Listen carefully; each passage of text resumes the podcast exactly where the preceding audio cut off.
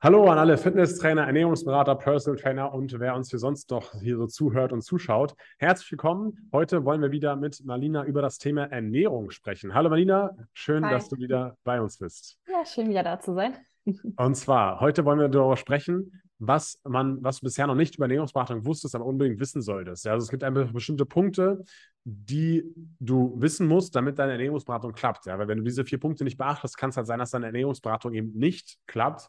Und deswegen musst du das auf jeden Fall auf dem Schirm haben, musst auf jeden Fall dich darin auskennen gut. Und ähm, ja, deswegen wollen wir eben diese vier Punkte heute besprechen. Und den ersten Punkt, über den wir sprechen möchten, ja, das ist ein, also ich finde, das sehr, sehr, sehr offensichtlich, aber ähm, ich weiß nicht, ob das schon so viele andere auch wissen. Und zwar scheitert es meistens eben nicht daran, dass man nicht weiß, was in Anführungszeichen gesund oder ungesund ist. Ja, wenn ich jetzt auf der Straße Leute frage nach gesunden Lebensmitteln, werden die meisten wahrscheinlich sagen, ja, wie Vollkornbrot, Obst, Gemüse, viel Wasser trinken. Ja, wenn ich frage, was ist ungesund, sagen die vielleicht, ja, kein Alkohol, keine Schokolade, keine Donuts, keine Chips, keine Pommes, kein McDonalds, kein Fastfood oder so. Also das sind so grobe Sachen, die man wahrscheinlich schon so weiß. Ja. Ähm, und natürlich gibt es auch noch einige, die trotzdem nicht, nicht, nicht, nicht sich so gut auskennen und nicht so gut einschätzen können, okay, ist jetzt gut oder schlecht, wenn man das so, auch wenn man es nicht so einteilen kann, ne? aber es scheitert einfach nicht an diesem Ernährungswissen. Ne? Also Ernährungswissen ist sozusagen nicht das, woran es den Leuten scheitert. Und ähm, ja, vielleicht fangen wir mal so an, Alina, woran scheitert es denn, wenn man, wenn es eben nicht dieses Ernährungswissen ist, was die Leute nicht haben? Warum sind trotzdem dann so viel übergewichtig sozusagen, ja? Naja, weil wir in einer Welt leben, in der Essen ja immer verfügbar ist. Und wir werden ja auch eher, da, wir werden ja auch immer eher mit den, sag ich mal, ungesunden Lebensmitteln konfrontiert, sei das jetzt irgendwie, wenn man durch die Straße geht, irgendwie hier, da ein Fastfoodladen, da ein Bäcker, ja. äh, in einer, im Supermarkt ist ja auch alles darauf ausgerichtet, dass wir irgendwie die ungesunden Sachen essen, ähm, kaufen. Insofern ist das natürlich auch extrem schwierig. Da kann man noch so viel wissen. Ah, das ein Salat wäre jetzt gut, aber dann sieht der Burger viel leckerer aus.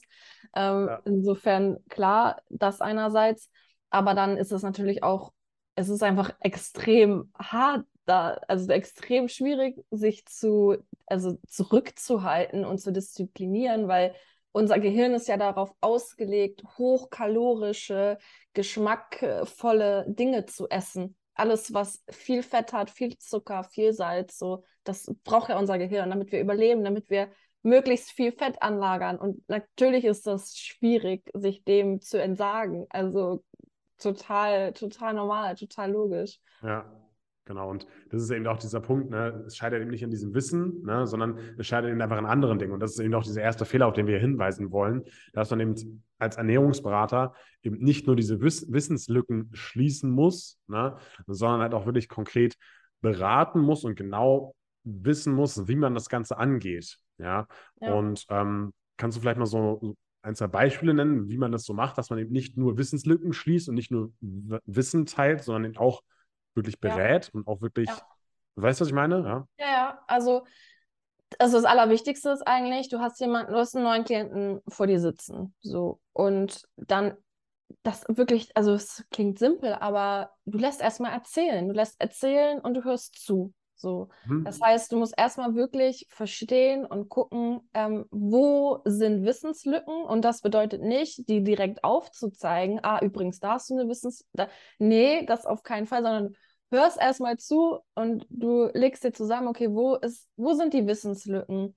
Und dann kannst du dir schon mal im Kopf zurechtlegen, das müssen wir irgendwann nochmal, also so, aber das machst du noch nicht sofort. Erstmal hörst du zu und das ist halt super wichtig, dieses Zuhören und dann kannst du nämlich auch wirklich beraten. Und dann kannst du einerseits, und dann kannst du eben gleichzeitig Wissenslücken peu à peu schließen, mhm. aber eben auch gleichzeitig rausfinden, wo ist das eigentliche Problem. So, weil klar, eine Person hat mehr Wissenslücken und die andere hat eigentlich, weiß eigentlich alles schon. Da sind dann aber andere Probleme da. Ja, ja. Macht das Sinn?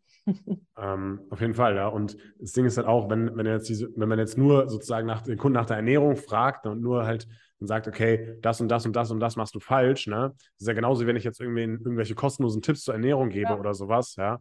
Äh, diese kostenlosen Tipps, die bringen ja nichts, ja. Wenn ich jetzt sage, ja, der Burger ist jetzt ungesund, ne? Oder der Burger ist jetzt nicht gut für dich, ja, dann, äh, dann wird es, wird es vielleicht nicht zu einer Verhaltensveränderung führen. Ne? Ja. Ähm, ja. dann heißt es das nicht, dass automatisch das Verhalten geändert wird von der jeweiligen Person.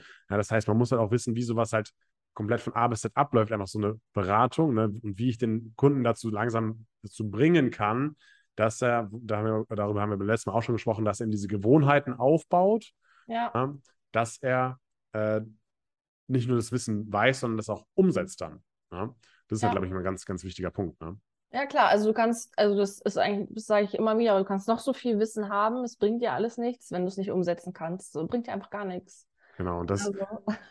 und das ist halt auch die Aufgabe wirklich von einem Ernährungsberater, ne? dass der Kunde das umsetzt und deswegen buchen dich die, auch äh, die Kunden als äh, den Ernährungsberater, weil sie ihn alleine nicht schaffen und weil sie alleine durch dieses Wissen, was sie irgendwo haben, ähm, nicht es schaffen, abzunehmen dauerhaft, ja. ja. Und ähm, genau. Also ganz, ja. Äh, Achso, nee, ich meine, so, so, ein ganz klassisches Beispiel ist eigentlich, wenn, wenn die Frage kommt, jemand ja, was eigentlich gesünder? Äh, Weizenmehl oder Dinkelmehl? So. Also, das, das ist, diese Frage kommt wirklich, wirklich häufig. Ja, okay. Und, und dann weiß ich immer schon so, boah, das, also, es ist halt, ob es jetzt Weizen oder Dinkel ist, ist eigentlich, also das ist gar nicht das Problem, ist es einfach nicht. Und da, da kann ich zwar jetzt eine Wissenslücke schließen, ähm, aber es, bringt, also es wird nichts an der es wird nichts an der Ernährungslage, Gesundheitslage von der Person vor mir ändern. Nichts. Ja, ja. Es geht ja auch nicht darum, dass man jetzt nur die Lebensmittel einteilt in gut oder schlechten, sondern dass es halt insgesamt im Großen und Ganzen passt. Ne? Dass man keine hyperkalorische Ernährung hat, ja, dass man auf seine Mikro- Makronährstoffe kommt und so weiter und so fort. Ne? Und äh, kann jetzt nicht sagen, okay, du darfst nie wieder weißes Mehl essen, ne, sondern nur noch Dinkelmehl, weil das ist viel besser. Ja, aber vielleicht mal eine Mahlzeit auszutauschen und statt irgendwie Spaghetti, vielleicht Vollkornspaghetti, wäre vielleicht gar nicht so verkehrt. Ja? ja. Also ähm, so, so kann man das vielleicht angehen. Ja. Und dann in der Ausbildung vermitteln wir ja zum Beispiel auch solche, so einen genauen Schritt-für-Schritt-Plan dann, ja, ähm, wie man eben auch dieses Verhalten dann analysiert, wie man das Verhalten umändern kann oder wie man auch dann dafür sorgen kann als Ernährungsberater, dass es keine sozusagen in Anführungszeichen Rückfälle gibt, irgendwie von irgendwelchen ja. Attacken oder von, von einem Jojo-Effekt halt einfach, ne, das muss man einfach auch halt alles mit berücksichtigen. Ja, ja. ja. Ja, und das ist ja das super Wichtige an der Ernährungsberatung, dass man da eben wirklich Struktur reinbringt und auch einfach eine also stabile Unterstützung. So, dass derjenige, diejenige einfach so sagen kann, okay, so ich, ich, ich gebe mich dir einmal so hin, bitte hilf mir. Und klar, man muss natürlich selbst umsetzen, aber dass man quasi da so ein bisschen leitet so ja. führt. Ja. Auf jeden Fall. Okay, gut. Ich denke, äh, derjenige, der es jetzt noch nicht verstanden hat, dass, dann, dass nur das Wissens, Wissenslücken äh, schließen nicht ausreicht, ja. ja. den, haben wir, den haben wir jetzt schon verloren, aber ich glaube, das wurde jetzt klar. Ähm, vielleicht können wir auch auf die zweite Sache zu sprechen. Was, welche Rolle oder, oder das, das zweite Thema, über das wir sprechen wollen, ist eben dieses Ernährungspsychologie in der Ernährungsberatung. Ne? Mhm. Und ähm, das spielt dann auch einfach eine große Rolle, dieses, dieses Thema Ernährungspsychologie. Darüber haben wir auch eine komplette eigene Lektion ja. auch geschrieben in der, in der Ernährungsberater-Lizenz. Vielleicht kannst du mal erklären, was ist denn überhaupt Ernährungspsychologie und warum ist es so wichtig, dass man sich als Ernährungsberater damit beschäftigt? Ja, ähm, das ist super wichtig. Ähm, da fällt mir mal dieser Satz ein. Ähm, wenn, wenn Hunger nicht das Problem ist, dann ist Essen nicht die Lösung. So, okay. und, aber das, äh, also Ernährungspsychologie ist halt super wichtig, weil Essen einfach mh, mm, Klar, es gibt natürlich so die ganz, wir haben natürlich immer unterschiedliche Typen von Menschen, deswegen ist das halt auch etwas, was man nicht pauschalisieren kann. Aber am Ende des Tages ähm, hat, haben halt unsere Emotionen ähm, oder auch was so sonst in unserem Leben vorgeht, unsere, die ganzen Umstände, ähm, Partnerschaft, Freunde, Job und so, das hat ja alles auch einen Einfluss darauf, wie wir uns fühlen und wie wir dann auch essen. So, dementsprechend darf diese Ernährungspsychologie, die darf einfach nicht fehlen. So, und, mhm. und bei vielen ist natürlich gerade sowas wie, wie Heißhunger zum Beispiel. Wo, wie entsteht Heißhunger? Und dann hast du da so viele, hast du ja verschiedene Ebenen, wie Heißhunger entstehen kann. Und manchmal ist es körperliche, also es ist, hat es wirklich einen körperlichen äh, Auslöser und manchmal einfach hat es nur was mit deinen Emotionen zu tun. So. Ja, ja. Das muss man halt verstehen als Berater und das auch sehen können. Mhm. Genau, ja, das, das finde ich gerade gut, was du ansprichst, dass, dass es mit, was mit den Emotionen zu tun hat, ne? weil Heißhunger kann ja nicht eben nur ausgelöst werden durch irgendwie einen niedrigen Blutzuckerspiegel oder sowas, sondern äh, das fand ich auch sehr, sehr interessant, dass man durch bestimmte Situationen, in denen man auch im Alltag so ausgesetzt ist, ja, dass man die immer verknüpft mit anderen Dingen. Ja. ja? Wenn man jetzt mal so ein Beispiel macht, irgendwie, ja, heute hat mich der Chef auf der Arbeit geärgert oder was ist ich halt, ne? Ähm, dass man dann sagt, ja, okay, und das, heute Abend belohne ich mich halt mit einer Tafel Schokolade auf, vor dem Fernseher oder sowas, weißt du? Ja. Und ähm, dass das eben so ein psychologisches Muster ist, ja, das muss man erstmal erkennen als, als Ernährungsberater. Da muss man ja. es ähm, dem, dem Kunden aufzeigen, dass es dieses psychologische Muster gibt ja. und dann das eigentlich aufbrechen dann, ne? Ja, ja. ja, also da, und ich glaube, das ist auch das Allerschwierigste, dass, ähm, also das aufzuzeigen teilweise, mh, mm, weil du kannst und das ist halt der wichtige Punkt, da musst du halt dann in, so ein bisschen als Therapeut, sage ich mal, halt auch fungieren, weil du kannst ja schlecht jemandem sagen, so das und das ist dein Problem. Das muss halt auch ja eine Selbsterkenntnis irgendwie sein. Mhm. Und du mhm. kannst, musst da super vorsichtig sein, weil du jemanden nicht dazu zwingen kannst, etwas zu sehen. Also oder etwas ja, zu reflektieren, sondern er muss es halt selbst sehen, weil sonst ist es auch ein sehr, ich nenne es mal, mh, mm, aggr also aggressiv klingt so äh, hart, aber ist es halt so. Du darfst jemanden das nicht so, der das vielleicht gar nicht will, du weißt ja nicht, ob er das will, ähm, das so überstülpen, weil es kann nämlich passieren, dass, dass da so Trigger sind, dass derjenige halt irgendwelche, auch vielleicht sogar Traumata aus der Vergangenheit hat, die du dann da plötzlich irgendwie unbewusst anfasst, was du mhm. ja, was eigentlich nicht deine Aufgabe ist. Deswegen muss man da halt auch super vorsichtig sein. Und ja, da sind wir dann auch beim Thema, was brauche ich eigentlich für eine Kompetenz da? Und da ist es halt super wichtig, da ein bisschen Einfühlungsvermögen auch zu haben. Mhm, mhm.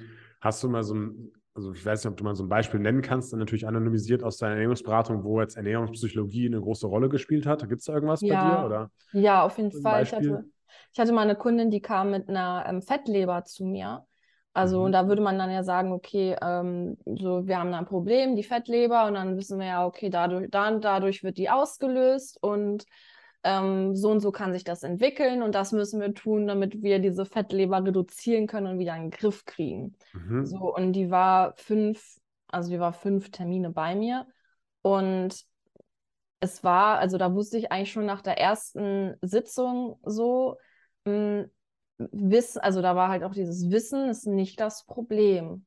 So. Mhm. Und da, bei der war halt wirklich, mh, mm, die wollte, das war so ganz, mm, das war halt dann schwierig zu handeln, weil sie wollte immer von mir wissen, was ist gesünder, dieses Lebensmittel oder das? Also sie wollte immer wissen, was, was kann sie machen, das gesund ist, so. Aber gleichzeitig war das eigentliche Problem, dass sie dann halt immer diese Heißhungerattacken bekommen hat und dann wirklich eine ganze Packung ähm, irgendwie Kinderriegel oder so gegessen hat. Mhm. So, das heißt, dieser Heißhunger war halt das eigen, also der Heißhunger war das Problem und nicht, ob es jetzt ein Smoothie oder ein Joghurt oder ein Brot zum Frühstück ist. Total, ja. also erstmal wirklich total egal. Ja. Sondern, und, und da haben wir halt dran gearbeitet zu schauen, wie schafft sie es, diese Trigger halt in den Griff zu kriegen. Und da musste ich dann auch irgendwann sagen, so, ähm, hier ist meine, also das hier ist meine Grenze, weil das mhm. ist nicht mehr meine Aufgabe und das muss wirklich, das muss ein Psychotherapeut regeln. Also das, ja, weil da ja. kann ich dann nichts machen, weil, und das ist klar, da braucht man dann vielleicht eine Weile, das zu, also auch vielleicht erstmal zu etablieren, weil manchmal kann man natürlich auch bestimmte Maßnahmen ähm, umsetzen, um so Heißhunger zu reduzieren und diese mhm. Möglichkeit. Aber wenn diese Trigger, die das auslösen, ganz woanders liegen ähm, und in der Beziehung liegen beispielsweise und auch in der Bezie also in der Partnerschaft des ja. Kunden oder auch in der Beziehung zu sich selbst, weil das Selbstwertgefühl so am Boden ist, so dann hat das alles nichts mit Essen zu tun, gar nichts. So. Ja, ja. Dann ist das halt wirklich nur ein Symptom. Ja, es ist sehr, sehr interessant, was du erzählst. Und ähm, äh, da ist halt auch gut, wenn man dann auch als Ernährungsberater sagt, ähm, ja, das ist nicht mehr meine Kompetenz, eben diese psychologischen Sachen aufzulösen, sozusagen. Ne? Ist ja eigentlich schon ja. mal gut, dass man das dann auch zugibt und wirklich halt die Kompetenz oder die Person da weiter verweist. Aber ja.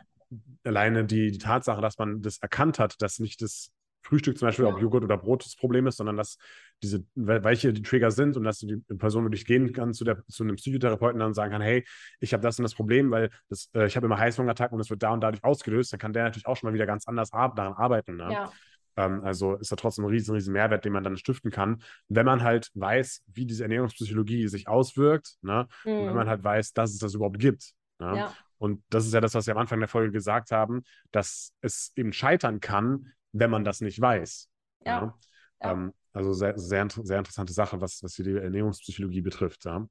ja. Okay. Sonst noch irgendwas zu sagen zur Ernährungspsychologie, deiner, deiner Meinung nach? Oder machen wir damit Punkt Nummer drei? Nö, also klar, man kann natürlich Ewigkeiten darüber sprechen, aber ähm, ja. also man muss, genau, ich glaube, das Wichtigste ist dahingehend auf jeden Fall das gesagt. Beispiel war, das Beispiel das, war auch schon mal sehr gut, ja. Ja, das Kennen, also ne, wirklich wissen, ne, wissen, was es ist und dann auch, also die eigene Kompetenz, die Grenzen davon auch kennen, so. Genau, ja. Definitiv. Ja. Und, und in der Ausbildung zeigen wir halt auch mega viele Beispiele auf, wie sowas zusammenhängen kann, ne? ähm, welche Trigger es geben kann, wie die ausgelöst werden und so weiter und so fort. Also das ist echt interessant, ja. Okay, dann lass uns vielleicht mal weitermachen. Punkt Nummer drei. Und zwar ähm, haben wir da auch schon so teilweise ein bisschen in der ersten Episode drüber gesprochen, in der in vorherigen, dass früher so oft der Fall war, dass es so eine Art standardisierte Ernährungsberatung gibt mit irgendeiner Ernährungspyramide und da hat man halt mhm. das und das gezeigt oder sowas, ja. Und ähm, ja, wenn man jetzt natürlich 80 Millionen Menschen hat oder keine Ahnung, wie viele, die sich für Ernährung interessieren oder die übergewichtig sind, ja, und den ein Konzept hinwirft, dann ist es natürlich nicht so die, dieses Gelbe vom Ei. Ne? Das heißt, die Ernährungsberatung sollte eigentlich schon immer individuell sein, beziehungsweise individuelle Komponenten mit dabei haben. Was meinst du denn? Ähm, warum, warum braucht man diese Individualität überhaupt? Weil wir wir haben, also wir haben alle einen unterschiedlichen, eine andere Persönlichkeit. Wir haben alle eine andere Erziehung genossen, eine andere Kindheit gehabt und auch alle unterschiedliche Lebensumstände. Und mhm. das, das eine Konzept, was dann vielleicht für jemanden, ähm, für eine Frau passt, die, ähm, die vielleicht Single ist, die keine Kinder hat und 40 Stunden die Woche arbeitet, ist vielleicht was anderes als für die Frau, die zu Hause auf die Kinder aufpasst und, ähm, und vielleicht einen ganz anderen Lebensentwurf hat quasi, weil ja. da dann einfach ganz verschiedene Faktoren reinspielen. Und da müssen wir ja dann auch immer betrachten, wie lassen sich bestimmte Ernährungsziele im Alltag umsetzen. Und das ist für Person A ganz anders als für Person B. Ja, ja.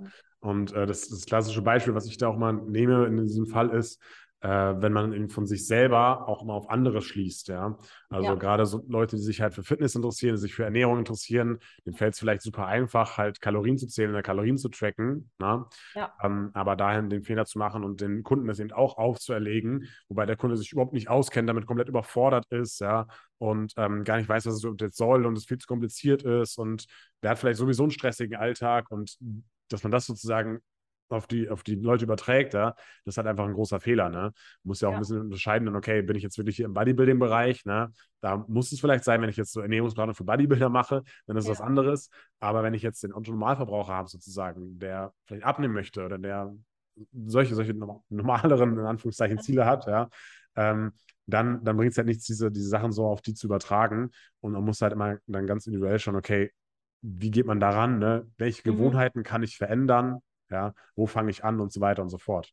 Ja, ja, absolut. Also ist ja ein gutes Beispiel mit den Kalorien. Also da muss man immer gucken, ähm, ist das überhaupt für denjenigen was? So. Oder, oder, oder sollte man erstmal, sollte man mit Portionen das machen, beispielsweise. Ne? Also sollte mhm. man da, es gibt ja genug Konzepte, die man umsetzen kann. Es muss ja gar nicht es muss ja gar nicht Kalorientracking sein, sondern es kann ja auch sowas wie die Tellermethode sein beispielsweise. Also es gibt ja genug Beratungsmöglichkeiten, ähm, um jemanden zu einem Ziel zu bringen. So, und da muss man halt wirklich immer schauen, was funktioniert für die Person, die vor mir sitzt.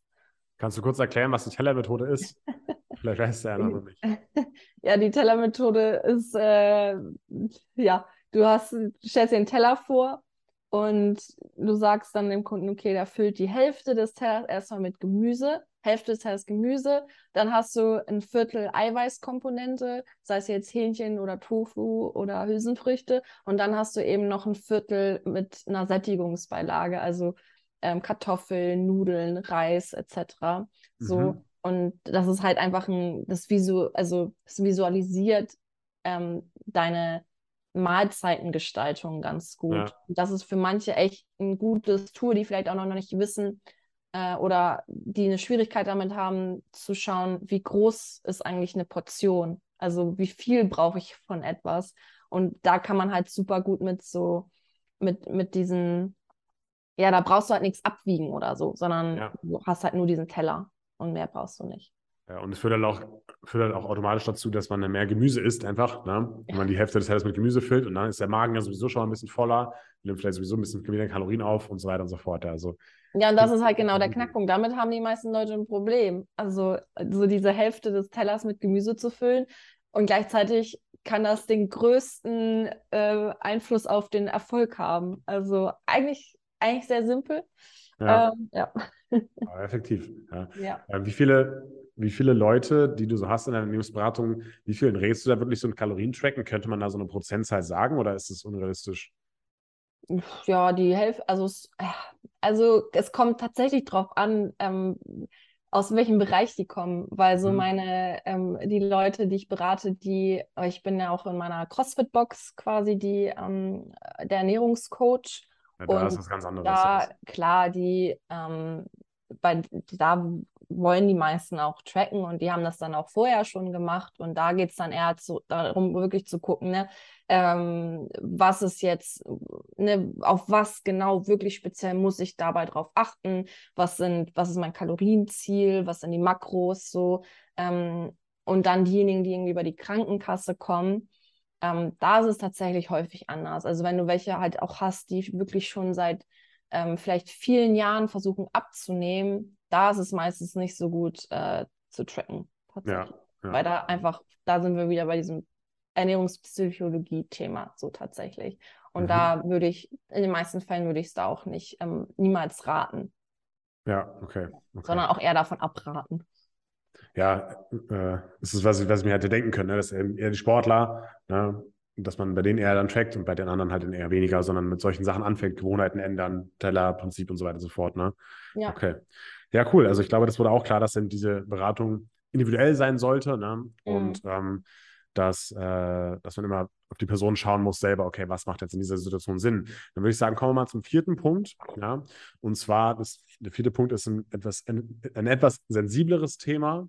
Ja, und zwar geht es um das Thema Essstörungen, ja, ähm, weil natürlich, wie wir vorhin auch schon gesehen haben, gibt es ein, teilweise Dinge, die die Kompetenz des Ernährungsberaters oder auch des Ernährungstherapeuten übersteigen. Ne? Ja. Und mh, auch das muss man natürlich dann erkennen ähm, als Ernährungsberater und sagen, okay, das übersteigt jetzt definitiv meine Kompetenz, das ist eine Krankheit, ja. Und äh, das könnte natürlich das Ganze zum Scheitern bringen, so eine Ernährungsberatung, wenn man das eben nicht erkennt, Mhm. ähm, dass eben so eine Essstörung vorliegt. Das heißt, vielleicht kannst du uns mal so ein bisschen erklären, ähm, oder, ge- oder generell die grundsätzlichen Essstörungen sind ja wahrscheinlich Magersucht und Bulimie einfach, ne? Ähm, ich glaube, es gibt, es gibt auch noch weitere, ne? Weil, Ja. Willst du darüber auch noch sprechen oder willst du noch die weitere kurz beschreiben? Oder? Ähm, genau, dann hast du noch ähm, Binge-Eating zum Beispiel, ähm, wo du eben anders als Bulimie jetzt zum Beispiel, dass du eben auch diese, du hast halt diese Heißhungerattacken, diese Mhm. Essattacken, wo du wirklich viel isst innerhalb von kurzer Zeit, aber dich nicht übergibst so. Und auch keine, also du unternimmst quasi nichts, um dem entgegenzuwirken, wie auch irgendwie ähm, dann Sporteinheiten oder so, du oder irgendwie Abführmittel nehmen oder so. Und ähm, Binge-Eating, also Betroffene von Binge-Eating, die sind dann auch häufig übergewichtig. Mhm. Ähm, und dann haben wir noch sowas wie, ähm, das ist quasi was neu, Neues, so Orthorexie. Das heißt, ähm, das ist quasi eine Form der Essstörung, wo einfach ein, also das würdest du auf, auf den ersten Blick nicht unbedingt sehen. Das sind ähm, Personen, die sehr darauf fixiert sind, alles perfekt zu machen. Die haben in der Regel auch einen von außen betrachtet perfekten Körper. Äh, Mhm. die machen viel Sport, die ernähren sich perfekt, aber die sind so darauf fixiert, wirklich alles korrekt zu machen, dass es eben einfach einen großen Teil ihres Lebens in Anspruch nimmt und sehr zwanghaft ist so. Und auch das ist eine Form der Essstörung. Okay, jetzt wissen wir schon mal so ungefähr, welche Essstörungen es gibt, aber wie kann man das dann wirklich so als Ernährungsberater dann erkennen? Weil vielleicht ist es ja auch so, dass man nicht jetzt direkt von Anfang an sieht, okay, das ist jetzt eine Essstörung, vielleicht bei Magersucht oder so, vielleicht schon, aber also wie kann man der Gefahr entgehen, dass, dass man eine Ernährungsberatung durchführt und es sich aber eigentlich eine Essstörung um eine Essstörung handelt? Mm, ähm, ja, das ist eine gute Frage.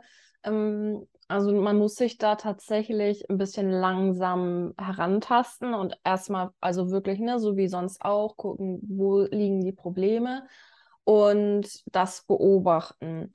Und wenn man aber feststellt, dass, mh, mm, dass da einfach bestimmt, also man muss halt die Symptome einer Essstörung kennen. So. Hm. Ähm, und wenn das jetzt zum Beispiel, mh, mm, also wir können ja als Beispiel Bulimie nehmen. So, wenn, wenn man, also das ist natürlich immer sehr schwierig auch herauszuhören, aber wenn man das Gefühl hat, also man hat irgendwie, man ähm, hat bestimmte Ernährungsziele irgendwie festgesetzt und da wäre natürlich dann klassischerweise, das wäre natürlich das erste Anzeichen, wenn man eine Person vor sich sitzen hat, die eigentlich normalgewichtig ist, so mhm. und trotzdem abnehmen will und mhm. das vielleicht auch aus einem, also klar, jeder kann natürlich das selbst entscheiden, aber wenn da wirklich eine Person ist, die eigentlich nicht abnehmen braucht, aber da so drauf fokussiert ist und auch eher nur aus diesen ästhetischen Gründen und nicht die gesundheitlichen Gründen, mhm. dann sollte man erstmal hellhörig werden und drauf hören und auch ein bisschen nachfragen, also wirklich nachhaken, warum, also wirklich, was die Gründe sind und das ein bisschen rausfinden. Und wenn man da gut zuhören kann, dann wird man eigentlich bei jeder, also bei jeder Essstörung, wird man merken, dass der Selbstwert ganz, ganz niedrig ist. Mhm. So. Mhm. Damit muss man sich halt ein bisschen auskennen. Und wenn man, wenn man das raushört, dass da jemand wirklich ein grundsätzliches Problem mit sich selbst hat, so, dann merkt man relativ schnell, es hat eigentlich alles gar nichts mit dem Essen zu tun. Und da muss man vorsichtig sein. So. Und mhm. dann, weil wenn man hier weiter dann diese Fragen stellt und immer weiter hineinhorcht und also so mache ich das dann, dass ich dann, also ich gehe dann weg von der Ernährung und nehme in diesem kurzen Moment eben so eine therapeutische Position ein, ähm, um das herauszufinden. Und wenn ich dann merke, ah, hm, okay, wir sind eigentlich hier, wir sind nicht, ähm, wir sind überhaupt nicht im Ernährungsbereich. So, das hat, also eigentlich, eigentlich sollte ich nicht eigentlich bin ich nicht die richtige Ansprechpartnerin. Dann versuche ich einen vorsichtig, also wirklich einen ganz vorsichtigen Weg zu finden, der Person das zu vermitteln. Mhm, mhm, okay. Gut, also halt sehr vorsichtig sein, braucht man wahrscheinlich viel Einfühlungsvermögen, ne, viel Empathie ne, bei, bei, solchen, bei solchen Gesprächen dann, aber ja. dann halt auch wei einfach weiterleiten an die dementsprechende Stelle dann oder an einen Arzt oder was macht man dann? Mm, nee, also weiterleiten in dem Sinne kann ich ja nicht, aber ich kann zumindest, also ich kann vorsichtig herausfinden, ob die Person dem offen gegenübersteht, eine, mhm. also vielleicht andere Unterstützung zu suchen und sage dann in dem Moment auch, ne, dass ich da quasi ähm, behilflich sein kann, also Tipps geben kann, wo jemand nachschauen kann, mhm. so ähm, dass man nicht jemanden einfach nur so also nicht einfach abweist und sagt, so geh mal woanders hin, so das ja, wäre ja, ja, katastrophal, ja, sondern okay. da irgendwie unterstützend ist. So, ja. Okay, okay, gut. Also ähm, ja, das wichtige Thema, das wir, das wir hier noch ansprechen wollten, eben dieses Thema Essstörung einfach, ne, dass man sich auch als da als Ernährungsberater einfach bewusst ist, ne, ähm, das, das mhm. gibt natürlich, ja, und dass man, dass man das auch erkennen kann, was du gerade auch schon gesagt hast, ist vielleicht auch eine gute ähm, ja. eine gute Herangehensweise, wenn jemand normalgewichtig ist, aber trotzdem noch abnehmen möchte. Ne? Und äh, daran kann natürlich auch so eine Ernährungsberatung scheitern, ne? weil wenn du jetzt einfach ganz normal deinen Ernährungsberater ähm, Ablauf durchziehst, ja, bei einer Person, die vielleicht eine Essstörung hat, ist halt nicht so, nicht wahrscheinlich nicht so gut. Ne? Genau.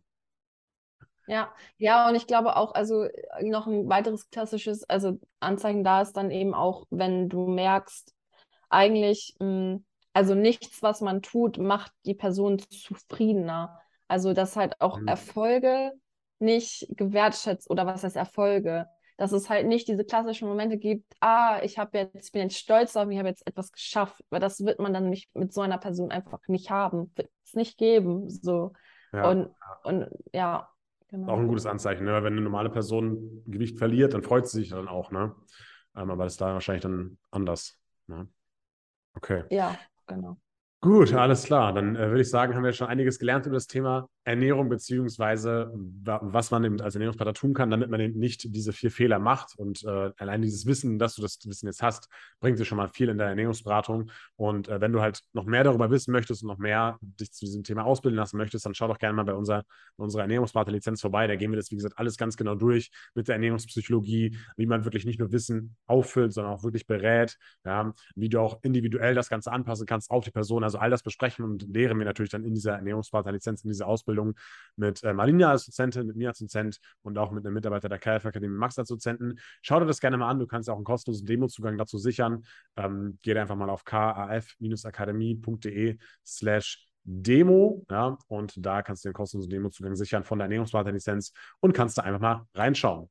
Also, Marina, vielen Dank, dass du heute mit dabei warst und dein Wissen geteilt hast. Und äh, wir hören uns zum nächsten Mal. Ja, ciao. Ciao.